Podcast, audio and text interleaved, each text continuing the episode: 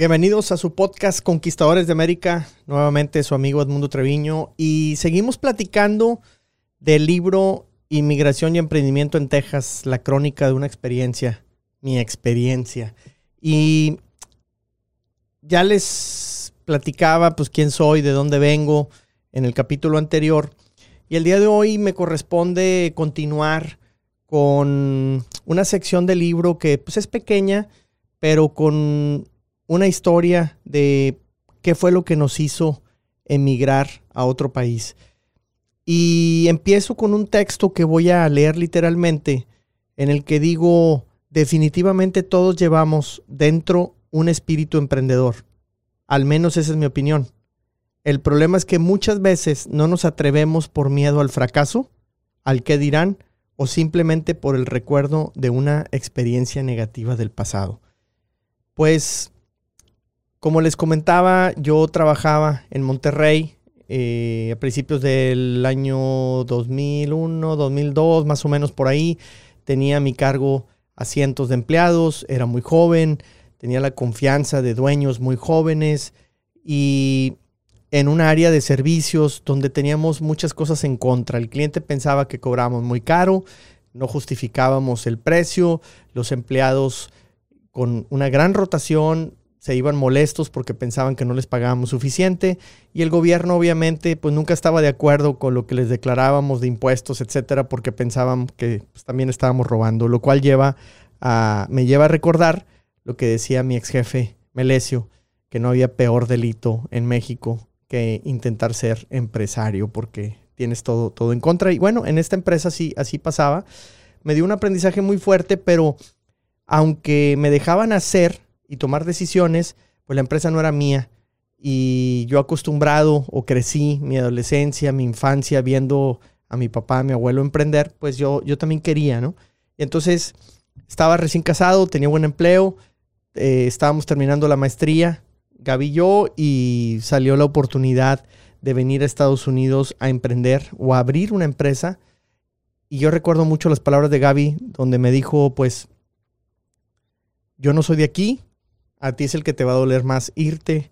Lo cual fue una mentira porque también a ella le dolió, ya tenía varios años viviendo en Monterrey. tenemos muchos y muy buenos amigos, los cuales extrañamos muchísimo y tratamos de frecuentarlos. Y de hecho esos amigos son los que, o, ese gancho o ese imán que nos hacía volver seguido a Monterrey, fue lo que nos vino eh, a abrir la puerta para empezar temas de comercio internacional que les iré platicando. Y bueno, ya lo he comentado mucho en redes sociales, pero lo vamos a seguir comentando más a detalle.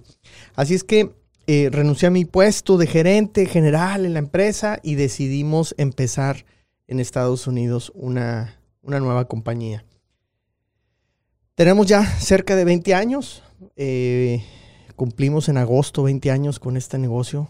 Gracias a Dios ha continuado con todos esos altibajos que puede tener una pequeña o microempresa, pero sobre todo con un gran aprendizaje y muy agradecido con la vida, porque con Dios, porque me ha permitido experimentar cuánta idea se me ha metido a la cabeza y cuánto producto he intentado traer, pues eh, eh, no me he quedado con las ganas de nada. Entonces, eh, este negocio de qué? Me voy a meter, y este podcast se va, este capítulo del podcast, perdón, se va a meter mucho un tema que viene siendo la industria del transporte y, lo, y, con eso lo vamos a hacer un poquito diferente a lo que hemos venido eh, platicando en, sesiones anteriores y, de lo que será otros segmentos de, este mismo podcast. Pues les comento que nos metimos al tema del transporte porque, bueno, mi abuelo, mi papá, ahí estábamos, era lo que sabíamos hacer. Eh, habíamos tenido camiones, habíamos reparado muchas veces camiones. dijimos, bueno, salió la oportunidad de empezar en familia eh, un, negocio de mantenimiento, de reparación, de camiones de carga, sus remolques, etc. ¿Y por qué se, se, crean estas oportunidades? En su momento no lo vimos, pero resulta que en Estados Unidos la industria del transporte depende muchísimo de lo que son comúnmente llamados owner operators. ¿Qué es esto? Personas que son dueñas del, del propio camión que manejan. Eh, entonces, a esto se le llama hombre camión en México, por lo menos, no sé cómo se le llama en otros países. Pero estos trailers, estos tractomulas, como dicen en Colombia, estos camiones o, trucks aquí en Estados Unidos, pues eh, cuando las grandes compañías eh, renuevan sus, sus, unidades, normalmente las venden a empresas que se dedican a comercializarlos o a revender estos, eh, estos vehículos a personas independientes. Y estos conductores se les abren oportunidades porque pueden acceder a camiones de modelos relativamente recientes a buenos precios porque también la depreciación pues es muy acelerada de, todo lo que son los vehículos automotrices y, pesados en Estados Unidos. Entonces, las compañías grandes no quieren tener problemas, que renuevan constantemente cada 3, 4 años sus unidades y, las usadas que ya tienen varios cientos de miles de millas, pues las revenden a estas personas independientes. ¿Y de dónde nacen los owner operators? Pues de la misma escasez de conductores que si bien ahora con la pandemia se ha puesto muy de moda o se habla muchísimo de ella, la verdad es que esta escasez viene desde hace más de 20 años. No es nada nueva. Eh, se ha quizá, eh, ¿cómo lo podría decir? Eh, acrecentado en, esta pandemia y, dado el rebote que ha tenido la economía americana, pero la verdad es que tiene muchísimos años. Entonces, las compañías contratan gente relativamente joven, gente que no tiene experiencia, inmigrantes, que de alguna forma se les ayuda a tramitar su licencia comercial, o sea, su licencia para conducir un vehículo pesado, tienen que pasar cursos, exámenes, etc. Y una vez que tienen la licencia, entran a trabajar en algunas de estas grandes compañías que están muy necesitadas porque tienen buenos clientes de, de les maneje las cargas. Entonces, ahí empiezan, pero estos conductores o choferes con el tiempo se dan cuenta que se pueden independizar y en lugar de trabajar directamente para una compañía de esta manera, pues eh, pueden trabajar para otro tipo de compañías que admiten a personas independientes que vengan ya con sus vehículos, que siguen siendo dueños de la carga, pero ahora ellos ya no necesitan los vehículos porque los, esos ya, eh, digamos que externalizan los costos de, la unidad hacia el, hacia el independiente, hacia el owner operator. Entonces, encuentras vehículos a buenos precios, tasas de interés relativamente, aunque son altas para Estados Unidos, pero relativamente bajas o, accesibles. Y estas personas dicen, oye, si yo trabajo como chofer o empleado de tal empresa y me puedo ganar tanto, si yo pongo mi propio camión me puedo ganar muchísimo más. Y se crea un hueco que, que no es tan cierto así como lo piensan ellos, porque lamentablemente los conductores no piensan que deben separar dinero para el mantenimiento, para comprar llantas, para pagar impuestos, etcétera, y solamente analizan ellos lo que facturan y creen que ese es su ingreso, ¿no? Descontando el diésel, dicen, pues ya esto es lo que me quedó. La verdad es que no, se tiene que hacer una provisión de gastos, de operación de mantenimiento, de impuestos, etcétera, que muchas veces no, les ayuda y, eso les crea problemas financieros eh, más adelante. Pero lo que les quiero decir es que finalmente ven la oportunidad de facturar más, ingresar más, y dicen, mejor me aviento con mi camión, finalmente la mensualidad es de tanto. Se consigue muy fácilmente el crédito en Estados Unidos, y aunque caro, pero se consigue.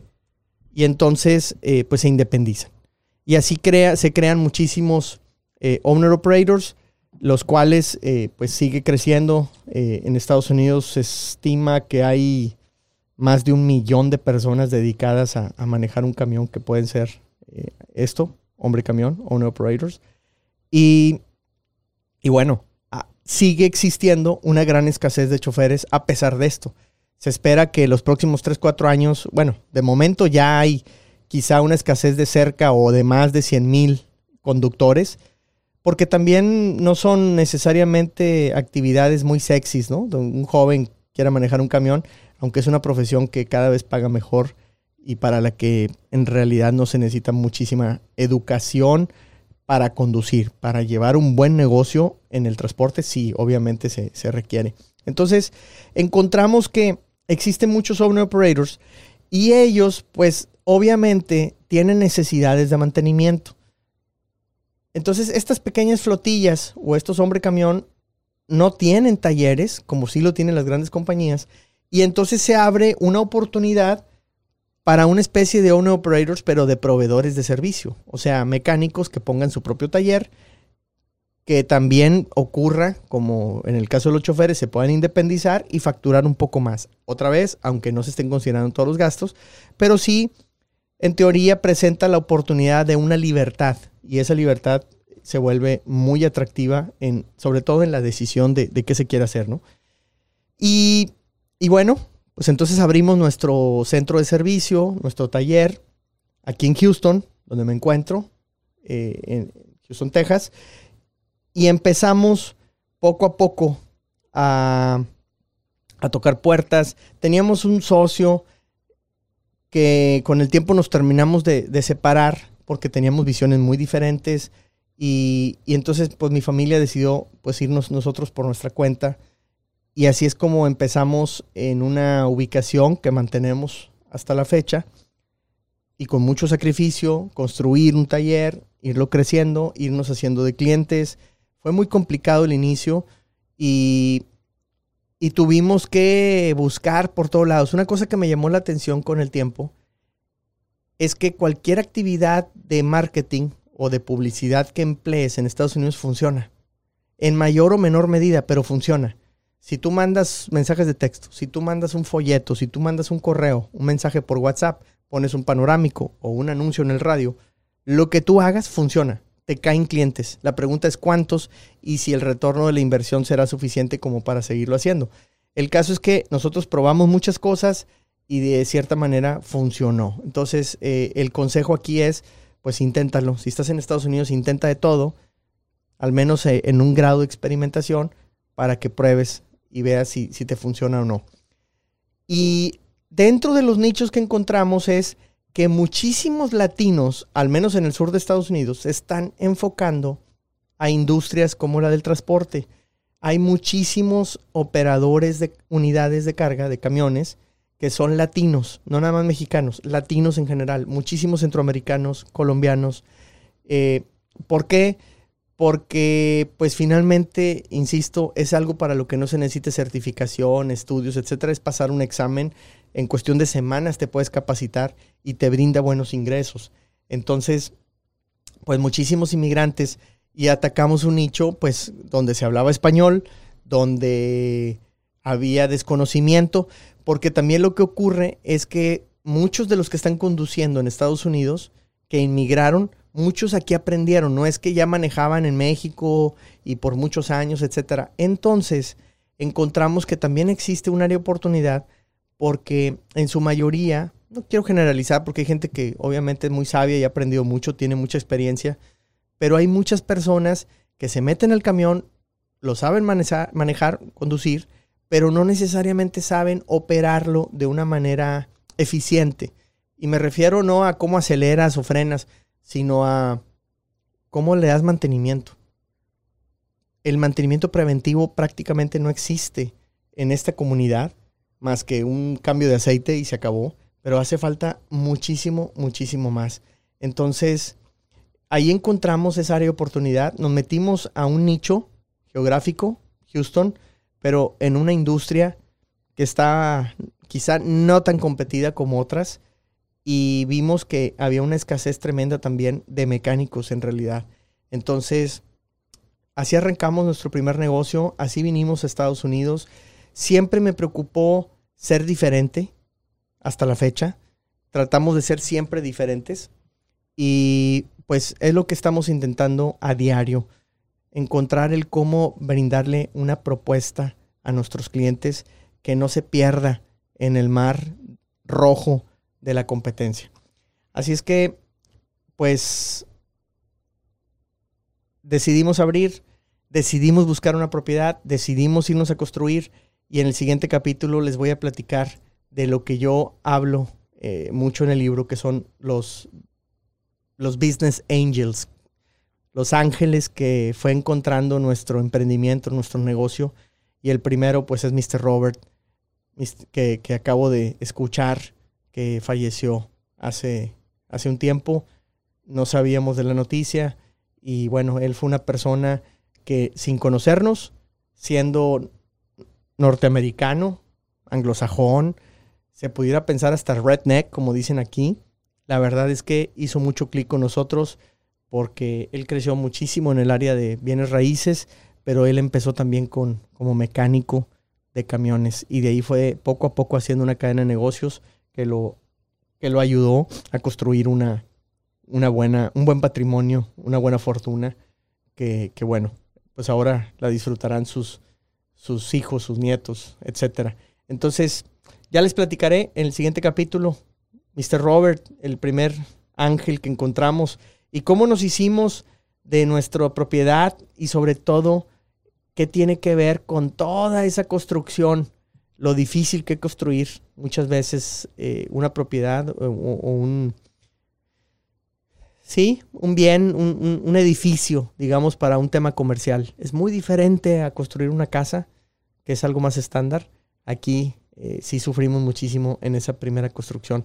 Vienen varios consejos eh, en el siguiente capítulo. Así es que les hablaré de los Business Angels y posteriormente nos vamos a empezar a, meter al tremendo shock del recién llegado y la cultura latinoamericana.